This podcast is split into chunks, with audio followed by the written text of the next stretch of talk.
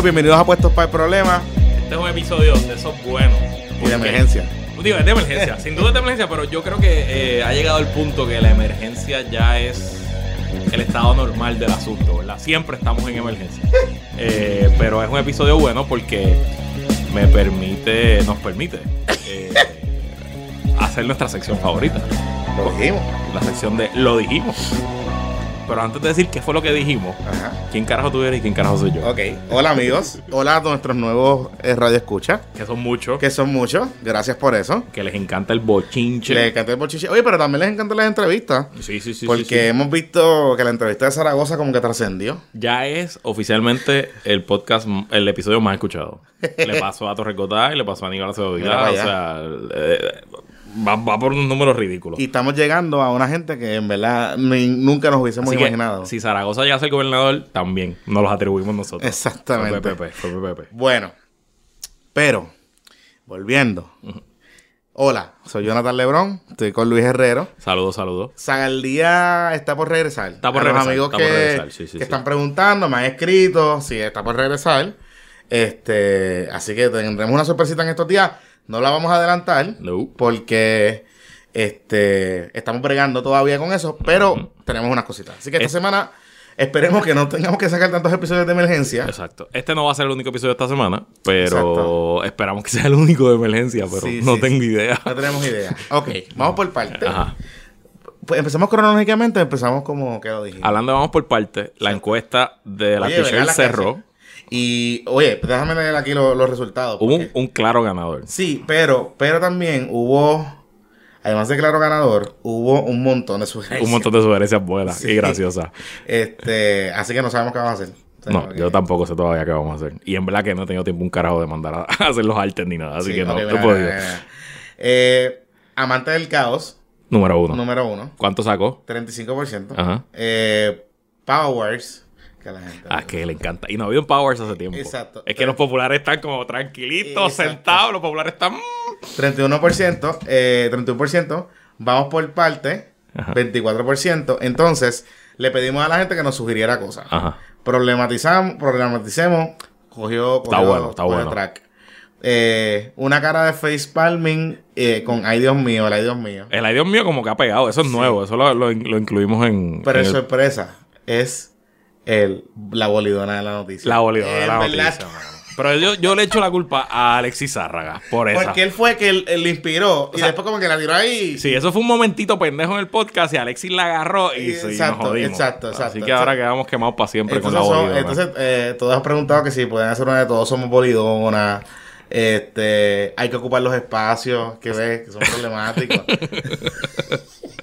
Hay una que, que quieren que pongan sagaldista. O ah, yo soy o yo soy así. Eso está bueno. Eso está, bueno. Hay otra que pone el, el 51 sueño imposible con todo y unicornio. Ese fue mi hermano Rafa. Sí, Yoripari. Ajá. Está duro.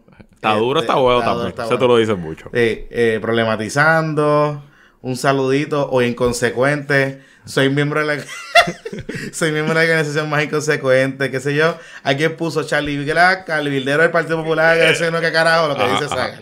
ajá. Este, claro, amiguito. Así que, en verdad, lo bueno es que sabemos que nos escuchan, cabrones. Y, y qué bueno. Y que les gusta la jodera. Sí, y en verdad estamos bien. Fue como que nos tiramos con este con este sondeo y de momento yo le dije a Luis, ¿qué carajo va a pasar? Ajá. Y de momento empezaron los replies y en verdad nos hemos reído un montón. sí, sí, sí. Y le agradecemos por eso porque están bien engaged con nuestro contenido. O sea, muchas de estas frases, hay episodios, llevamos muchos episodios que no le hemos dicho. Así que eh, que usted nos siga y que se acuerde, pues eso cuenta y eso vale. Así que, que bueno, auspiciadores, tomen nota para que vean. Y obviamente esa encuesta se hizo en nuestra cuenta de Twitter, el Es- podcast PPP. PPP. Así que usted si no nos sigue en Twitter debería seguirnos porque están pasando muchas cosas en Muchas Twitter. cosas, muchas cosas, muchas cosas. Y deberíamos abrir como un chat en Telegram ahora. Público para el que quiera entrar. Eh, para que descubra ese mundo. Para que descubra ese mundo. Sí. Pero de Telegram vamos a hablar al final. Al final, porque tenemos un par de cositas que decir. Tenemos un par de cositas que decir. Mira, ok. No, pues, vamos ¿Dónde a hacer- nosotros entregamos este podcast? El miércoles. Nosotros grabamos el miércoles 3 de julio. Básicamente le dimos un resumen de lo que pasaba hasta ese día. Eh, y nos fuimos de vacaciones del 4 de julio, ¿verdad? Pensando que la cosa iba a estar más o menos calmada. Y estuvo más o menos calmada, excepto, excepto porque lo que había sido un rumor entre ciertos círculos eh, políticos y, y empresariales, sobre todo en el oeste, se confirmó cuando el jueves 4 de julio en la mañana, eh, obviamente, como lo hemos dicho, el vocero, por voz de Melissa Correa, publicó en portada que al alcalde popular de Mayagüez, eh, José Guillermo. Guillito. Guillito, ¿cuál es el apellido de Guillito? Se me fue de la mente. Rodríguez, ¿no Sí, es? Rodríguez, correcto. Dios mío, qué Yeah. falta. Me van a quitar la tarjeta del Partido Popular. Eh, capital de la pava, tú sabes, Mayagüez. Bueno, que al alcalde José Guillermo Rodríguez lo investiga el FBI y el IRS por unas transacciones nebulosas. Pero vamos por parte, porque lo que dice el vocero es. El vocero básicamente. eh, una línea. Melissa le dedicó una línea a, a decir que las autoridades federales estaban detrás de esto. Pero lo que vocero hace es que deposita en su historia contenidos de una demanda. Que nos enteramos que el municipio de Mayagüez tiene con una compañía de inversiones. Ajá. Y por ahí más o menos se va construyendo la cosa. Ella en su historia deja un elemento bien importante fuera. Es que o no sabemos si llamó al alcalde de Mayagüez o el alcalde no le contestó.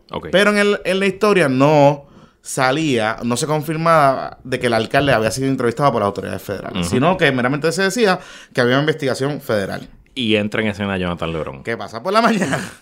El único pendejo que está trabajando en 4 de julio. El único cabrón que tiene un programa en vivo Exacto. en Radio AM a- desde las 6 hasta las 9 de la mañana es Jonathan Lebron. Y Y llamo. Tú le llama- digo- tú le, mismo digo pro- le digo a la productora, eh, vamos a llamar a Guillito a ver qué pasa. O sea, como que llama que se O sea, joda. vamos a darle una reacción porque, ¿sabes? ¿Qué sé yo? Y hacemos el contacto, él nos dice que sí, nos confirmó una hora. Ok. Eh, estamos hablando de que nosotros hicimos esa llamada, yo te diría temprano, como a las seis y media. Él nos confirmó más tarde, nos dijo que sí, que lo llamábamos a las ocho. Ok, chévere. Lo llamamos, hacemos el contacto y yo empiezo a preguntarle. Guillito empieza a reaccionar a la historia del vocero, Ajá. obviamente, como Ajá. era natural. A felicitar a Melissa Correa porque era muy objetiva y no sé qué. Sin embargo, yo estoy leyendo la historia al aire y me empiezo a dar cuenta que habían como unas lagunas, como que unas cosas que no me iban cuadrando con lo que él estaba diciendo. Y me empiezo a dar cuenta de dos cosas. Uno, son, estamos hablando de 9 millones de pesos. Y el esquema era que aparentemente eh, sacaron un dinero de la, de la cuenta general del municipio y lo transfirieron a una corporación pública. A una corporación con municipal. fines- eh, municipal con fines de lucro. Exacto. Que es la corporación que administra el Centro Médico de Mayagüez, según Eh, entiendo. según- y administra otras cosas más, Exacto. pero es como un revolú. Realmente es una entidad eh, fiscal que está ahí, pero no tiene fondos, no recibe fondos. ¿sabes? Sí, vive del Fondo General de Mayagüez. Exacto, exacto. ¿Qué pasa? Que aparentemente eh, en esa transacción, según lo que nos explica Guillito, ellos se dejaron llevar por unos asesores que ellos contrataron para hacer una inversión. Ahí es que nos enteramos que esto era un instrumento negociable que ellos querían hacer.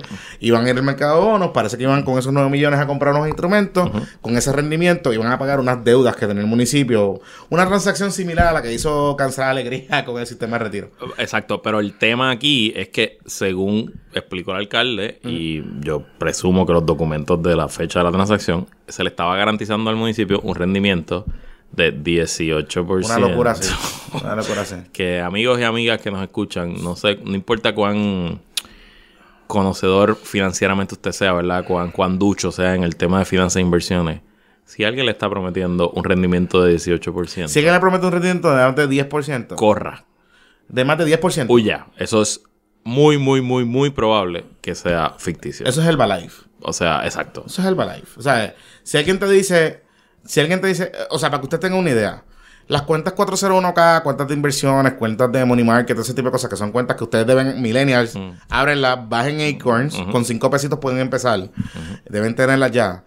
Esas cuentas, te, más o menos el promedio histórico de los últimos 20 años, con toda la crisis, con toda la cosa, fluctúa entre 7 a 10%. lo, más, lo más puede ser que se te salga un 12. Sí, lo- vas a tener años de 12, pero vas a tener años de 4. De, 4, exacto. Pero el promedio, el promedio es entre 7 y 10. Eso es lo que te dice todo el mundo, eso es lo que dicen todos los estudios, qué sé yo. el alcalde de Mayagüez se dejó llevar por una persona que decía que le iban a, dar un rendimiento de 18%. Pero lo más importante de esa entrevista fue que yo le pregunté al alcalde si las autoridades federales lo habían entrevistado. Y él nos dice que sí. Me dice que sí, que fueron las autoridades federales a, a, a Mayagüez, que lo entrevistaron a él, lo entrevistaron a, a la vicealcaldesa o vicealcalde Y que fue un oficial del FBI y un oficial de la de la IRS. So que ya sabíamos que era un problema. Ya con esos atisbos, tú sabes que es un problema de una transacción. ¿Qué es lo que pueden estar investigando? ¿Y qué es lo que...? Digo, pero vamos a, vamos a explicar todo. Ok, so, este señor, que no solo es eh, Asesor. asesor financiero, sino que es oficial del municipio en estas corporaciones municipales. O sea, estas- eh, las corporaciones municipales es una que entidad... preside the way, el alcalde. Porque Correcto. es que- Y, y- y- son unas entidades que todos los municipios, no sé si todos, pero los municipios grandes en Puerto Rico pueden crear empresas municipales. La, eh, eh, la habilita la ley de los municipios. Exacto. Y esas empresas municipales, por ejemplo, una famosa es la cascada de Aguadilla. Exacto. O el- la pista de patinaje que tuvo Aguadilla en algún momento. Pues se- en teoría funcionan como empresas privadas.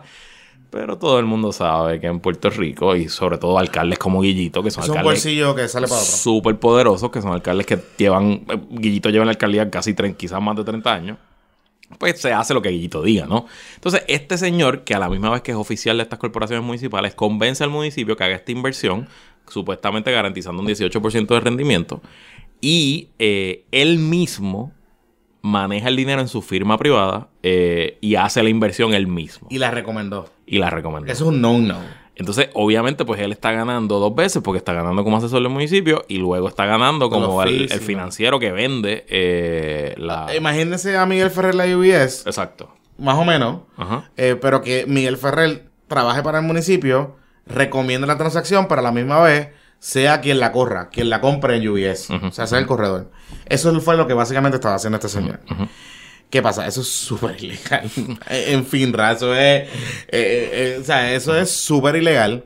Entonces, importante, le pagan esos ocho, esos 9 millones y el instrumento financiero le hace un adelanto de intereses. Sí. Y ese mismo día o ese mismo mes que pusieron los 9 millones, le pagaron 2 millones de adelanto de esos intereses.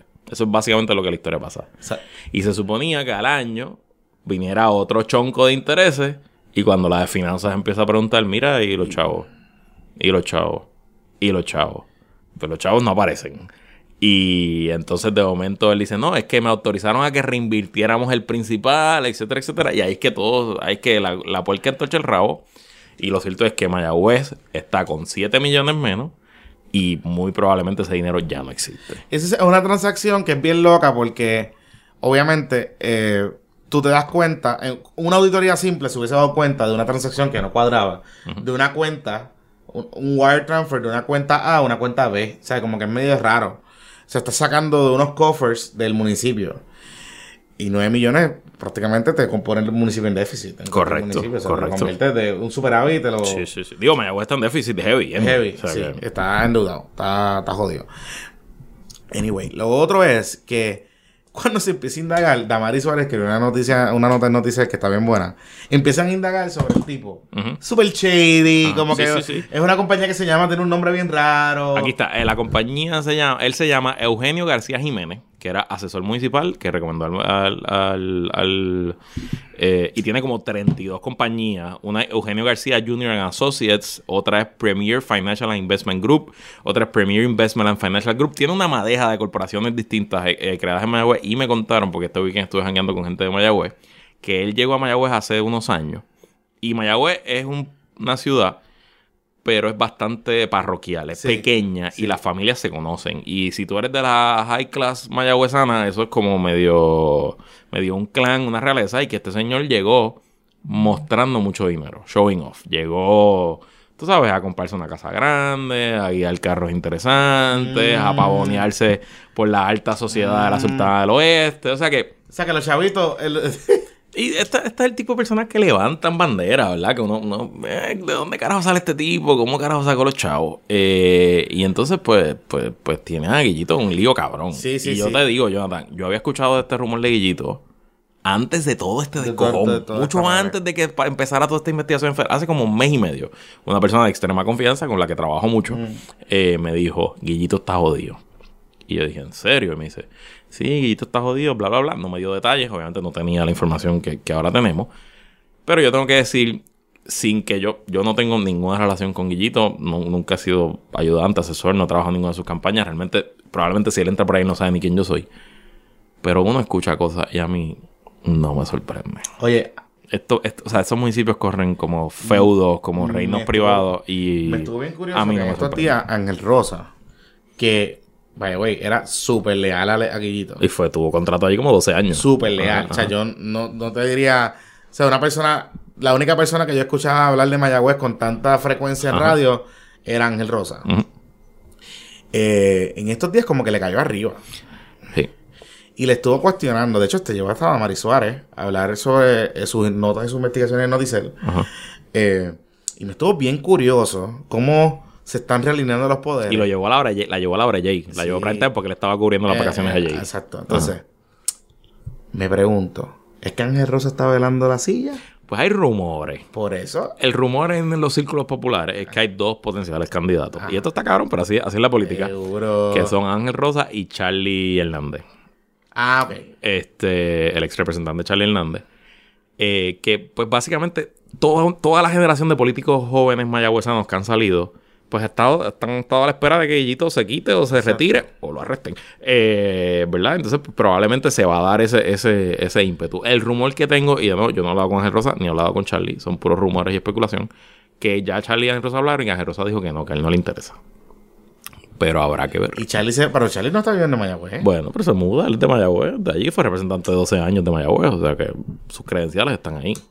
Y probablemente su residencia está allí. Probablemente él vota allí también. Hmm. Así que nada, por este tema de Guillito, y yo, yo la veo bien difícil para Guillito. Obviamente, hasta ahora no se sabe de que algún oficial del municipio, excepto por este señor Eugenio, se haya echado algún peso al bolsillo, ¿verdad? No sabemos nada de eso, pero no se puede descartar. Lo que pasa es que... Eh, eh, pero si está el presidente Abel Nazario, que Sí. lo arrestaron por ser eh, el, el fiduciario. por punto. malos manejos financieros básicos, pues no veo como no aquí Guillito no acabaría igual. Para que tengan una idea, eh, los alcaldes, cuando, se, cuando son presidentes de las juntas de estas corporaciones municipales, su función, además de ser alcalde y qué sé yo, su función en estas corporaciones son, es el deber de fiducia. Y eso, eso es un delito y eso usted está en contra de un montón de cosas, qué sé yo. Así que, y si para colmo, ese de- deber de fiducia fue malversando fondos, pues está apretado. Está complicado, está complicado, está complicado. apretado. Así que hay que estar pendiente a ver lo que está, lo que va a surgir. Oye, Importante, y creo que el, el FBI aquí se la está jugando de que ellos quieren mandar un mensaje. Y Sí. ellos, en efecto, sí, están haciendo una investigación grandísima, exhaustiva al gobierno central, pero no van a dejar, no van a dejar sin apuntarse un popular. Y creo que en, en Guillito encontraron yo- yo un no peje sé grande. que po- no va a dejar la puntuación popular, pero yo creo que es un mensaje generalizado a los alcaldes. Porque por ahí también se rumora de otras investigaciones a otros alcaldes. Hay muchos rumores. Yo he escuchado un trío, un cuarteto de alcaldes. Yo he pero escuchado ese... el de Arecibo, he escuchado pero- a par de gente, Pero me los cambian. Entonces, pues no me atrevo Sí. a decir nada porque realmente todo el mundo habla de ese, si ese nombre de recibo se repite. Hay otros que se Bueno, repiten. supuestamente iban a haber arrestos en estos días, pero todavía como No que no se han dado. No sé. Qué sé yo. Bueno, pero bueno, vamos a cambiar de tema porque vamos a lo que usted le Ahora, gusta. volviendo al main event. Vamos a lo que a usted le gusta. Ye, ye, ye. Recuerden que este es el podcast que la Comaya escucha. Ok. Ajá. Ayer, ayer, Ayer. ayer, ayer, La mañana. ayer, Comenzó calientita. ayer. Um, No fue ni la mañana. Fue como a las nueve y media, 10 de la mañana, Sí, por sí. ahí. De momento, Falfi, Falfo, El licenciado Alfonso Roa. el cantante de karaoke, Buen amigo Alfonso el fotuto por excelencia. Lo conozco como el de octavo grado. Oye, vaya, güey, andaba con la sortija maristiana allí. Ah, bueno, pues. Oye, imagínate, los gimnasios no pueden ir, pues él va con la de Marista. Hay que bajar a todos los santos. Claro, claro, claro. Claro, amiguito. Bueno, eh, el amigo Falfo eh, va allí eh, a una citación eh, que no sabíamos para qué era. porque- Ayer lunes, Melissa. Correa, de nuevo, Melissa Correa. Melissa Usted ya la conoce porque no escucha, Exacto. pero re- recuerden, Melissa Correa el vocero, la periodista con mejores fuentes federales, tuiteó como a las 9 y 40. Falfo está en el tribunal. Así como el que. licenciado Alfonso Rona camina, eh, llega haciendo entrada al tribunal federal para algo. Y, Claro. tomó- y le tomó una foto allí en, en la acera, en la Charlón. Y ya. Y ya. Y boom, explotó todo por el carajo. Exactamente. Se formó un crical. Entró, estuvo dos horas. Exacto. Y cuando salió había un frenzy allá Ah, afuera. sí. Habían, habían más cámaras que canales de televisión. Sí, Yo a sí. veces digo, ¿de dónde salen estas cámaras? Y lo que hay son tres fucking canales de televisión. Ah, Entonces, este, cuando sale Falfo, Falfo en una conferencia de prensa improvisada, Allí contesta dos preguntas. dos preguntas. Ajá. Dice que sí, que le hicieron una pregunta. Ajá. Eh, que lo citaron. Él lo dio, a- citaron. dio a- dio a entender que fue una entrevista, que no fue el gran jurado. Ayer eh, lunes. ayer, ayer, ayer. lunes. Él dio- eh, que le preguntaron sobre unos documentos. Y que le preguntaron de Velázquez Piñol. Pero ahí él no, Ah, lo, él no lo dijo ahí, ok. Él no lo dice ahí. Él arranca. Ok. Dice, no voy a dar más detalles, qué sé yo. Le hacen el guaco chain, lo dejan caminar, le tiramos la fotito, Ajá. la fotito con el background del tribunal. Ese es el guaco chain. Ajá, ajá, O sea, ese es el chain. Eh, y como 35 minutos o 40 después, de momento, Ajá. que estaba la máquina de rumores corriendo Ajá. y toda la pendeja, él envió un comunicado de prensa. Te pregunto, ¿quién lo envió? ¿Qué oficial de prensa lo envió el mismo? No, yo creo que lo envió él, no, no recuerdo. El mismo. Yo no, no recuerdo, pero me parece que fue él. Ok. Llega un comunicado de prensa a todas las redacciones de Puerto Rico Ajá. diciendo, Falfo, haciendo una declaración, Exacto. eh, diciendo que, que sí, que fue citado por el... la- Inspector general fue lo que dijo. la- sí, la el, inspector general. Ya se había empezado a rumorar de que era el inspector general, pero no se sabía cuál era. Pero importante contexto, el inspector general, y yo creo que lo hemos explicado, pero lo, lo repito, todas las oficinas federales, todos los departamentos federales tienen un inspector general que es una persona que interviene antes de que se tome acción y revisa que las acciones que está tomando el departamento en todo, en todas sus áreas, en todas sus secciones, pues cumplan con la ley. Claro. Y la investigación de educación de Julia Kelleher sabemos que comenzó En la oficina del inspector general y que de hecho las órdenes de arrestos y los supinas los está firmando un agente de la oficina del inspector general que está asignado al FBI Ajá. durante la investigación. Exacto, exacto. Y parece que en salud es similar. Parece que el tema de salud y ACES también empezó en la oficina del inspector general de... Y todas esas oficinas, para que usted tenga una idea, tienen eh, algún tipo de, digamos, personal o oficina aquí. Exacto. O sea, tienen, como todas las agencias federales que Claro. están en el Tribunal Federal, pues todas tienen algo aquí. Ok, ¿qué pasa? Él dice en ese comunicado que lo entrevistó la Oficina del Inspector General de Salud, del Departamento de Salud, que eso estuvo bien interesante. Y dos, que le preguntaron sobre unos documentos de Velázquez Piñol. Así que, ¿Viste que nunca dicen que le preguntaron de Elías Sánchez? no, Nadie habla de Elías Sánchez. no. Interesante. Pero ¿por qué será? ¿Por qué será? Hay muchas, muchas dudas sobre ese particular. Y quiero hablar de algo que salió hoy en el Nuevo Día. y- Claro, claro. Y la omisión de Elías Sánchez, pero sigue, sigue Claro, con Falfo. claro, claro. La cosa es que eso fue ayer. Ujú. Ayer lunes. Hoy, ayer lunes por la tarde, sale la coma con los. Con los Ah, con ok, ok, espérate, ok. Eso pasa esto. eh, ajá, whatever. Otro, otro oficial importante del gobierno que va ante los federales y sigue, y sigue el día. Esa parecía que iba a ser la noticia principal del día. La Gomay se tiró algo como no se tiraba hace, Hace tiempo. hace tiempo. O sea, Hace tiempo. Desde, el primer, desde su primer show no había tenido un día que acaparara las noticias como acaparó ayer. Nadie le dio crédito, pero no importa, mejor todavía. Ajá, pero, pero acaparó las noticias. Ajá. Ustedes recordarán que O sea, el- un fanático de este podcast, yo no estaba, yo no estaba viendo la Comay, Sí. me escribió. La Comay eh, me dice, estoy escuchando la Exacto, Comay por la radio. y, y acaba de hablar Y de está hablando de Telegram. Y yo dije, ¿what? ¿Qué? ¿What the fuck? Sí. Y, y para que la hable de Telegram es como que se necesita porque ellos Ella no entienden- sabe qué carajo no qué eso. Ajá, ajá. ¿Qué pasa? Ustedes recordarán que en el PPP 97, específicamente, El colmo del gobierno milenial. exactamente, nosotros hicimos, nosotros hablamos aquí de varias cosas. Entre ellas hablamos de que existía la posibilidad, y hago la salvedad, la posibilidad, lo- nuestras fuentes nos indicaban de que existía la posibilidad de que eh, las autoridades federales estaban detrás de unos chats en Telegram donde el gobernador había tenido participación activa. No sabíamos contenido, No sabíamos no contenido. sabíamos qué es lo que estaba pasando. Sí sabíamos que habían unas fuentes que de alguna manera u otra nos habían hecho llegar información de que eso existía. Nosotros hablamos de eso aquí y nos habíamos habíamos teorizado de las posibilidades de lo que podía pasar. Y lo que nos estaba bien curioso era, y digo, nosotros habíamos hablado de esto, y Noticias también había publicado una nota, es que el, el gobierno se había movido a Telegram hace años. Hace- Cuando el de- WhatsApp cuando el Gate- WhatsApp- después de WhatsApp cuando, se mudieron. cuando Telegram. WhatsApp Gate, usted no consigue a ningún funcionario del gobierno. Si usted tiene los contactos, de- usted no consigue ningún funcionario del gobierno, a menos que usted no tenga Telegram. Exacto. Esa es la realidad. Y ahora pueden Signal. Y cuidado. pues la cosa es que. ahora mensajes de humo. eh, sí, está cabrón. La cosa es que eh, nosotros lo dejamos ahí. No. Ese, ese de hecho, ese episodio fue uno de los más que ha causado sensación. Y todo el mundo nos ha comentado. O sea, a ustedes les encantó ese episodio. Sí, la gente sí. decía, no dormí anoche, me comí Sí, las uñas, esto está cabrón, yo no lo puedo creer. Y nosotros tampoco lo podíamos creer. nosotros lo podíamos creer, nosotros lo podíamos creer, no, no. O sea, eso fue el 27 de junio que, que, que tú lo dijiste aquí. Sí. ¿Qué pasa? Nosotros nos quedamos ahí. Eso del Telegram, como que de momento las fuentes dried out. Ajá. No había como que mucha revolú. Pero les voy a mencionar dos eventos que ocurrieron que tienen que ver con lo que pasó ahí. Pasa lo de Raúl Maldonado. Que lo despiden, Lo hace, dos- hace tres lunes. Hace tres lunes. Eso Lo fue hace tres lunes. Lo despiden. Él sale de la fortaleza. Sale Rowley. Rowley, lo- lo- eh, tú sabes. Busquen los podcasts, Namaste y Kid Namaste. Están ahí. Namaste, ajá. Ajá. Ok. ¿Qué pasa? Raúl Maldonado contrata a Mayra López Mulero. la mejor decisión que ha tomado hasta ahora, lo dijimos y lo repetimos. lo dijimos y, y adelantamos aquí que esto iba a traer cola. Lo repetimos, Exacto. la mejor decisión que tomó Raúl Maldonado. ¿Qué pasa? Cuando ocurre esa contratación, ayer nosotros nos enteramos por voz del presidente Tomás Rivera Chats que Mayra López Mulero había ido a el Senado de Puerto Rico a reunirse con Tomás Rivera Chats. Ayer lunes. Ayer lunes. Antes de la confirmación de Francisco Párez. Y fue a decirle que Francisco Pared supuestamente está obstaculizando unas investigaciones, etcétera, etcétera. Y, y sí. Rivera Chats no le dio credibilidad a eso. Y Pero- confirmaron a Francisco Pero Pared. mira, mira, mira qué curioso. Ajá. Rivera Chats no es que no le dio credibilidad. Ajá.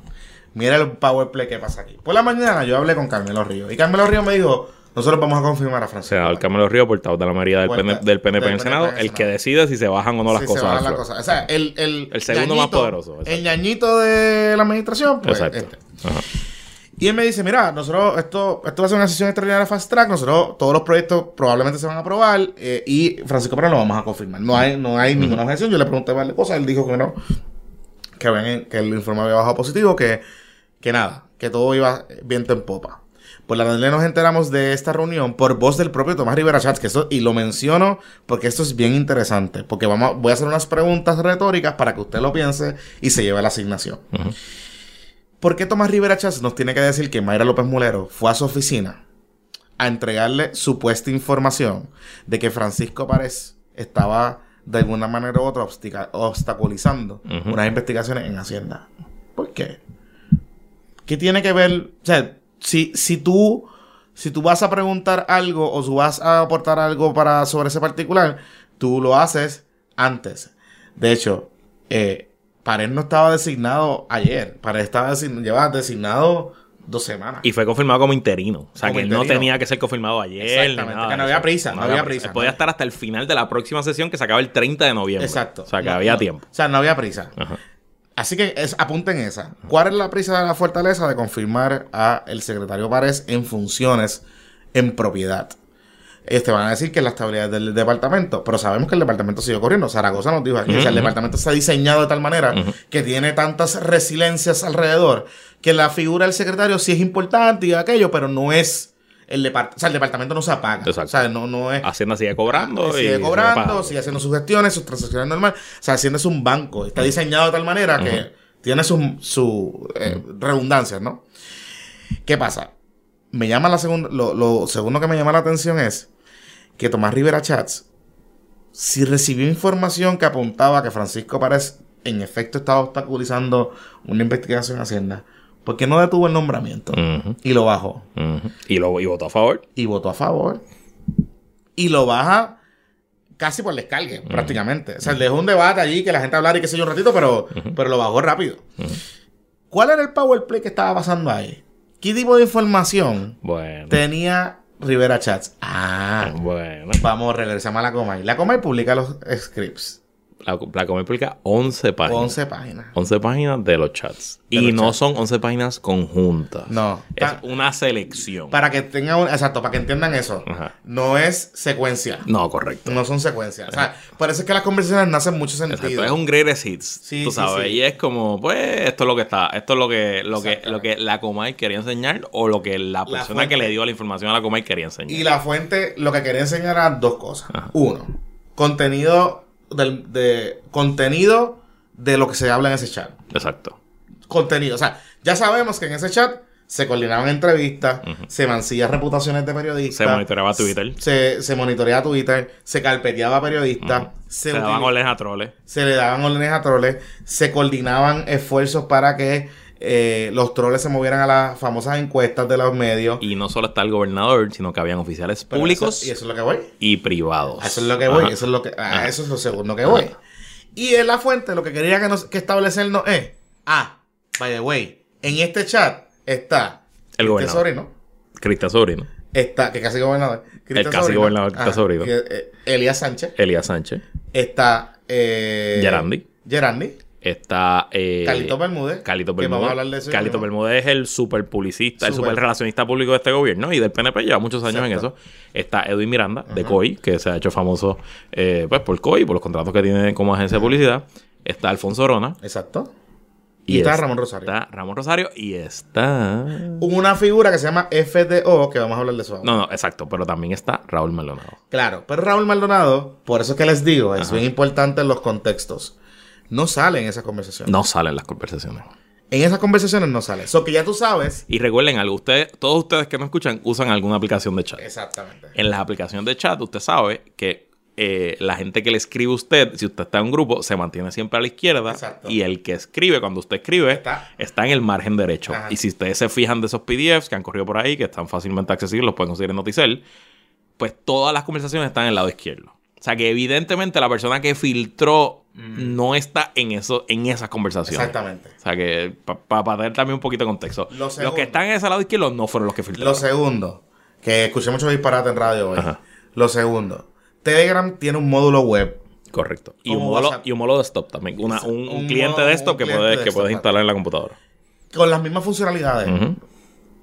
Y tiene un módulo también eh, similar al de WhatsApp que tiene el web. O sea, tú puedes hacer muchas cosas ahí. ¿Qué pasa? Telegram, por alguna razón, el- en los últimos seis meses o más, han hecho un montón de actualizaciones en su en su en su aplicación. Han añadido features, que sé, tú publicaste algunos de ellos en estos días. Uno de esos features que había añadido, ¿cuál era? Exportar chats.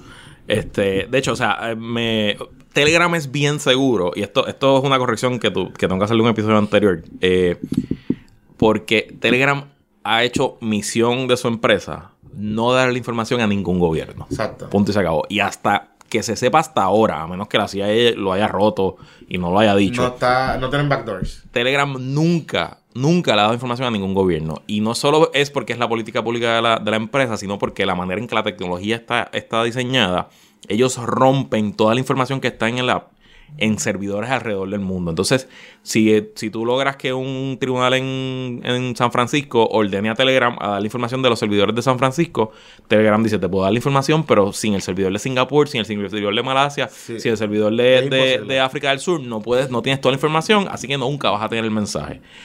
Pero eso no quiere decir que una persona que quiera compartir los mensajes los comparte. Eso es lo que voy.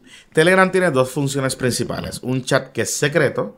Ese chat secreto eh, está más encriptado que la otra, pero la diferencia... Tiene doble, doble encriptación. o sea, doble encriptación. secreto. Pero lo, lo más... Y el chat secreto ni siquiera Telegram tiene acceso. Exacto. El mismo Telegram te dice, yo no puedo ver lo que está pasando en Exacto. Ese es un chat secreto que es de teléfono a teléfono. Exacto, punto. Eh, ese chat tiene una funcionalidad que tú puedes autodestruir similar a Snapchat. Tú puedes asignarle una cantidad de minutos. Y tú haces el timer. Puede ser que, que Un- se borre al al- a los 5 segundos, a los un 10, a la- día, al día. 24 exacto. horas, 30 días. De hecho, hasta 30 días tiene. Que se puede borrar automático. Tú ni te das cuenta. Pero hay otra funcionalidad que es un chat común y corriente, como el de WhatsApp. Correcto. Este chat es como el de WhatsApp. Es un chat normal. Normal. Es un group chat que tiene, evidentemente, varios años. Exactamente. Porque algo que no hemos dicho, yo creo, es que en esos, en esos PDFs que estamos viendo, cuando usted imprime una página, pues el, arriba en la metadata dice que es la página whatever de 889 páginas. O sea, O que sea, esa- en algún sitio, la mierda que se hablaba ahí. probablemente en la oficina de María López Mulero, hay un fucking mamotreto de 889 páginas que yo estoy loco porque me lo den, mano. El día que yo tengo ese mismo, yo voy a estar así leyendo debajo de, debajo de la sábana con flashlight, ¿sabes? Porque voy a tener que parar de hacer lo que sea porque es que me, me tengo que leer ese chat. O sea, Entonces, lo otro con ese chat es que sabemos quiénes son lo- los que no están en el grupito. Sabemos que William Villafañe no está. Por lo Claro. menos, a lo mejor estaba al principio. a lo mejor está al principio. Sabemos que Ricky Gerandi es bro Ajá. de Ricky Ajá. mucho antes de lo que pensábamos. Digo, él era subsecretario de la gobernación. Sí, pero pensábamos que no era que él era Sí, un sí, externo. que llegó al final, que llegó luego, después, que llegó después. Eh, obviamente sabemos que Falfito está ahí, Ujú, claro, Metido. seguro. Y Sobrino también sabíamos que iba a estar ahí. que va a estar ahí. Ramón probablemente entró después de la primaria. Si ese chat existe desde la primaria. Sí, Si existe, no lo sé. exacto. Este, interesante. Pero el Ramón Rosario, curiosamente, yo me puse a leer ahorita. eh, hay mensajes de Ramón diciendo que le envió mensajes a periodistas Bueno, en el chat bueno. para hacerle preguntas a entrevistados al aire de la oposición. Oye, hay un mensaje que me llamó la atención. Prácticamente se deja entrever una coordinación con la fortaleza del gobernador de inventarse un viaje en medio de un revolú para tratar de desviar la atención. Y se lo inventaron y lo hicieron Y el lo viaje. hicieron. No, pero era para joder a Tommy. Pero era para joder a Tommy. Porque el viaje fue, o sea, ellos hacen, hay una, esto es de las cosas más deliciosas del Sí, chat, sí, de sí, lo más, de lo más delicioso del Ajá. chat. Luego de que a Wanda Vázquez le desestiman los casos y el FEI pasa la humillación terrible que pasó y tenemos los podcasts de esa época, lo pueden buscar.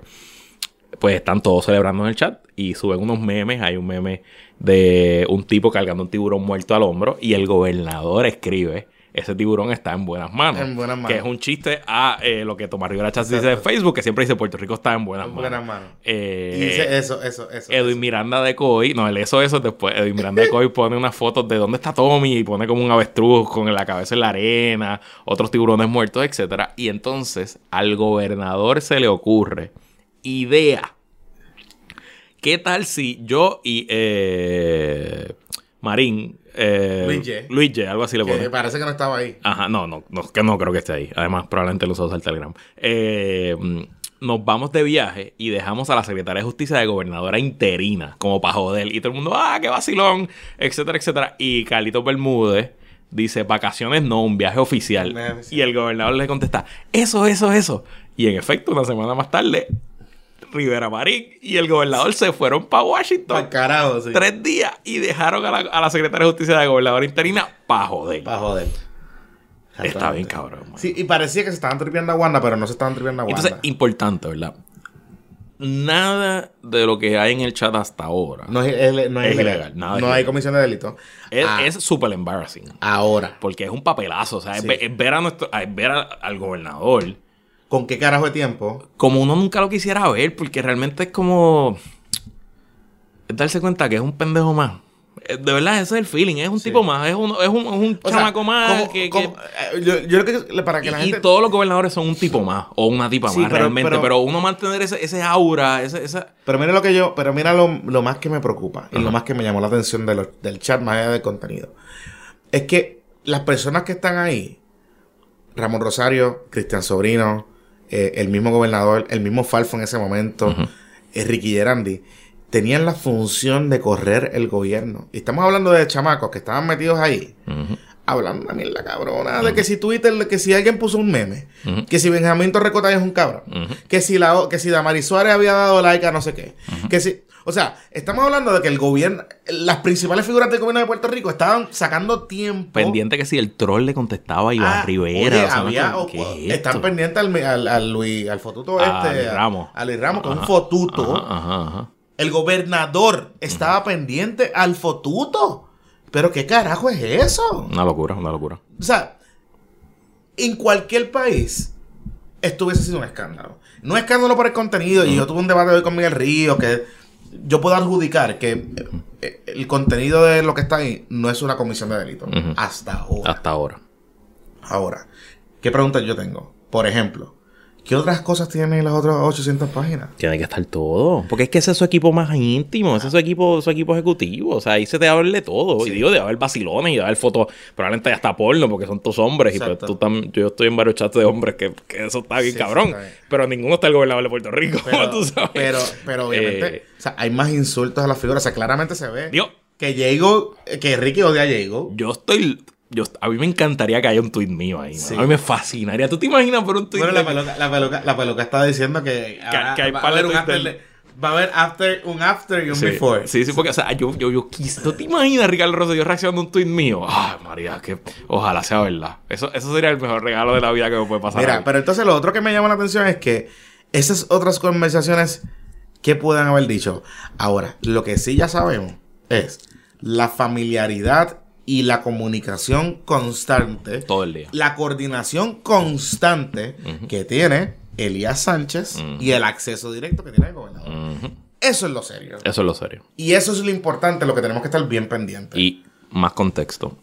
No olvidemos que nuestro amigo Kid Namaste, Rolly Maldonado, en su primer mensaje incoherente, como le dijo el gobernador, entre las muchas cosas que le dijo, le dijo, habla de los textos enviados. Y a mí no me cabe sabe- duda. No me cabe duda que él estaba hablando de este chat de Telegram. Claro. Y no podemos olvidar que Raúl Maldonado, hijo talentoso, independientemente de cuán bueno o malo sea, es un tipo que sabe de tecnología. Y si alguien pudo haber ayudado a su papá Era a exportar 900 páginas de un chat de Telegram, es su hijo Raúl Kid Namaste Maldonado. Para que tengan una idea, las exportaron primero en PDF Ajá. y después las imprimieron. O sea que Exacto. hay que tener una habilidad. Exacto. O sea, para tú decirle. Sí, para borrarle la metadata Ah, y tú todo. sabes, Sí, hay sí, que tener una habilidad para hacer eso. Exacto. Segundo, eh, esas copias que están ahí son copias. Se nota que son copias de copia. So, Sí, sí, sí. ¿quién tiene la copia original? Yo supongo que lo tiene la licenciada Mayra López Mulero. Yo no sé si la tiene la licencia de Marlon. Bueno, yo me imagino, cuando tú hablaste aquí, tú no estabas hablando de Mayra López Mulero. Esa no era tu fuente. Esa no era tu fuente. Claro, cuando tú lo dijiste aquí, ya Maldonado sí se había reunido con el FBI. Exactamente. Sí, que a lo mejor ese viernes que él fue Que al FBI, había- había lo que llegó fue con eso. A lo mejor ese fue el profer. A ese fue el que dijo, espérate, no me arrestes porque mira, Toma, lo que mira lo que tengo aquí. Aquí te tengo un... Un dossier. un- una novela de García Márquez escrita en formato chat. Exacto. Sabes. Exacto. Diablo, qué cosa cabrona. ¿Te acuerdas que tú habías dicho algo de dinero recibido? Dinero recibido. ¿Será en ese chat que está la frase de dinero recibido? Ay, Dios Entonces, hablemos de la de FDO. Ajá, F- ok, una persona que se firma, firma como FDO. Hay varias teorías. Pero importante, acuérdate de algo. Igual que en WhatsApp o Tú te cualquier cosa. poner el nombre que te salga. No, no, no, no. Es como tú lo tengas de contacto. Ah. si yo te tengo a ti Eh, como el amante del caos, Yo voy a salir como la amante en del mi caos. chat tú vas a salir como amante del caos. Eso es verdad. O sea que probablemente ese, ese nickname FDO, quien lo tenía así, era el dueño del celular. Exacto. El dueño del chat, la persona que exportó este chat. Claro. Y probablemente, digo, y yo, yo, yo he tenido teléfono de gobernadores, pues yo en mi teléfono, cuando yo trabajaba en la fortaleza de Alejandro García Padilla, yo no ponía Alejandro García Padilla por seguridad, simplemente un día botar el teléfono o lo que sea, Exacto. que alguien estuviera scrolling en mis contactos y dijera Alejandro García Padilla, pues no, tenía otro nombre. Eh, pues, pues- pues sí, porque así, así es la cosa. Entonces, ¿por qué alguien tendría otro nombre para Elías Sánchez, Ujú. que es un ciudadano privado? Que no hay ningún... Parece, tipo- pero, pero por- la familiaridad que hablaban con FDO y cómo interactuaba. Digo, porque Noticel dijo que es Elías, así que yo me voy sí, con sí, Noticel. sí, y, y- y- o sea, la información que tiene Noticel y la información que, tienen, que tenemos varias personas es que en efecto FDO es Elías.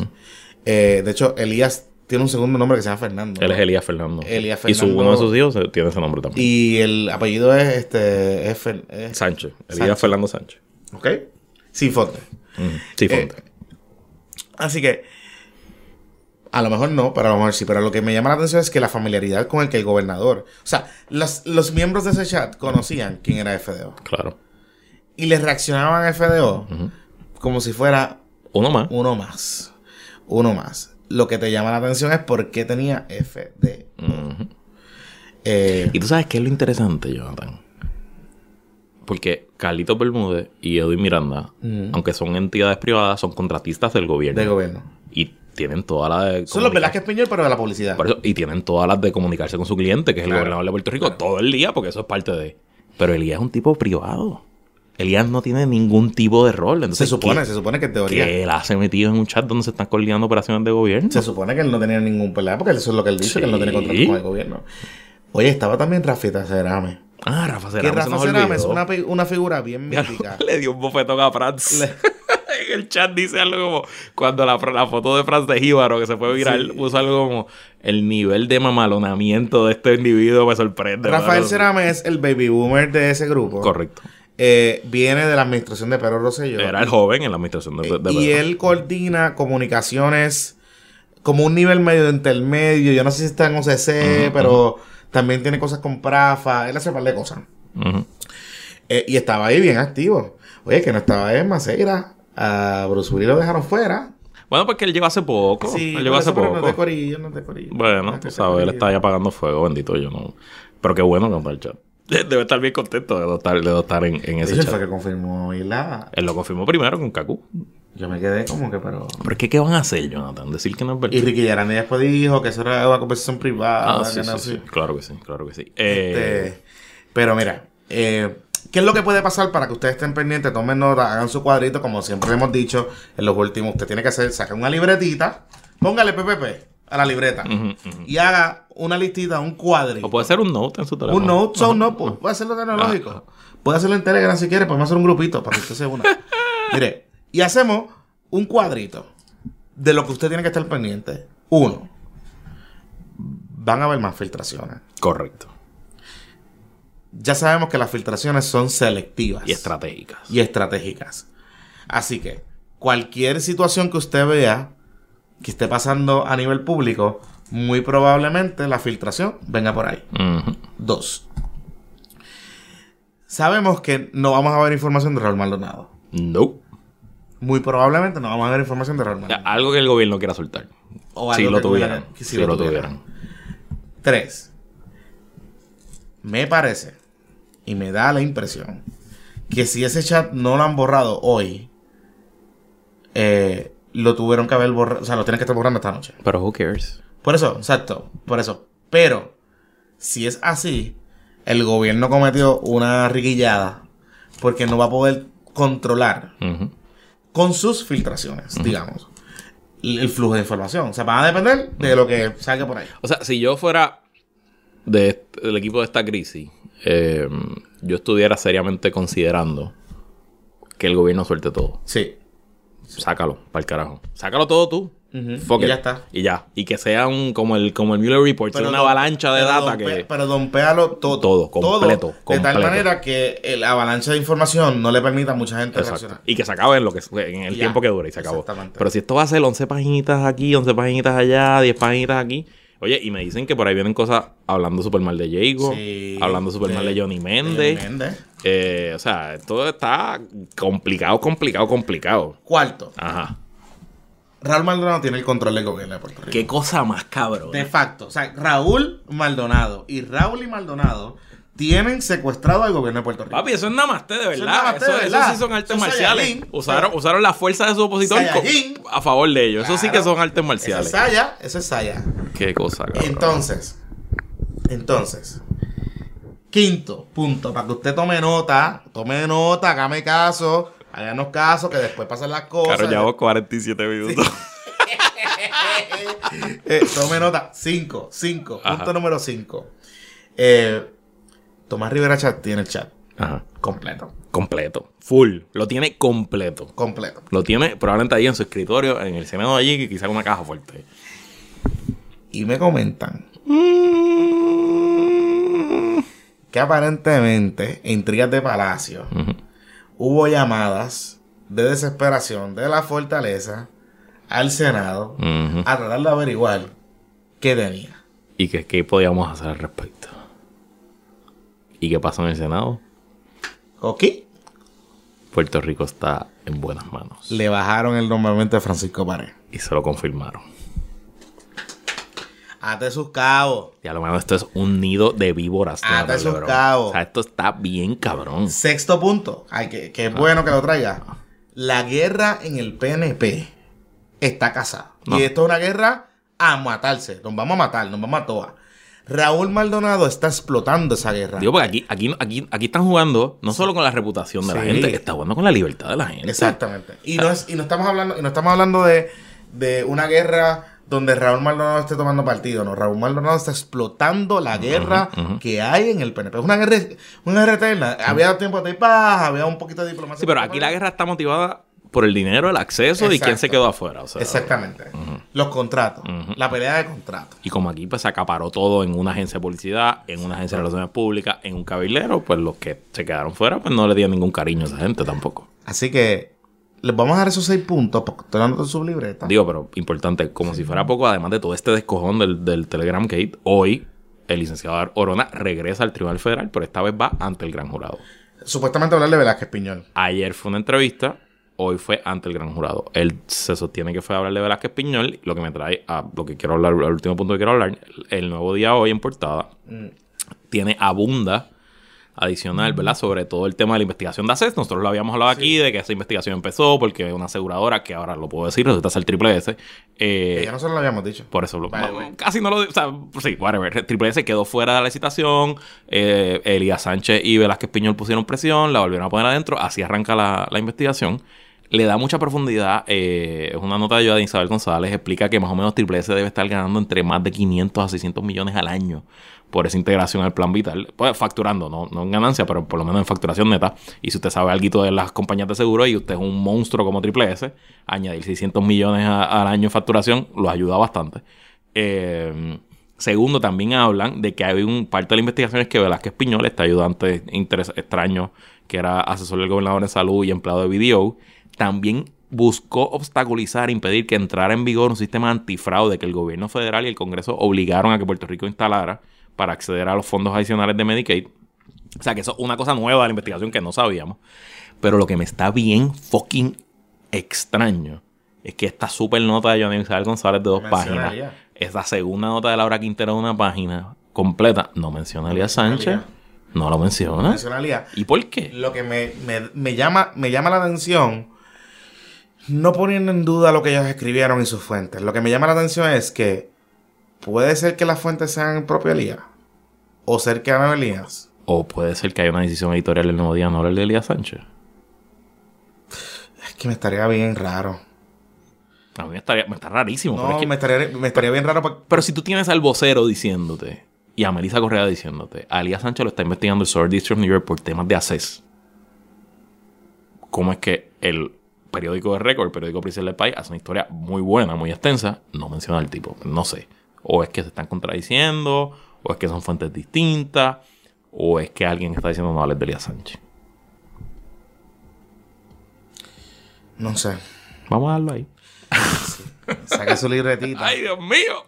Saque su libretita, hágame caso, que la fuerza la acompañe. Nos vemos ya en los Mano, en verdad, en verdad, en verdad, cinco estrellas, chorro de cabrones y cabronas. Compartan este podcast, queremos seguir creciendo. El mes pasado rompimos todos los Y fucking venimos records. por la camisita, venimos por la Y camisita. por la vida de las camisetas. Y lo que yo en verdad quiero hacer es que la ya mismo vamos a volver a ir a ver a nuestros auspiciadores y a decirles, bueno, pues, como no estuvieron con nosotros al principio, ahora si quieren estar con nosotros más cabrón. Así que necesito que esos números se vean así bien cabrón. La. Bye.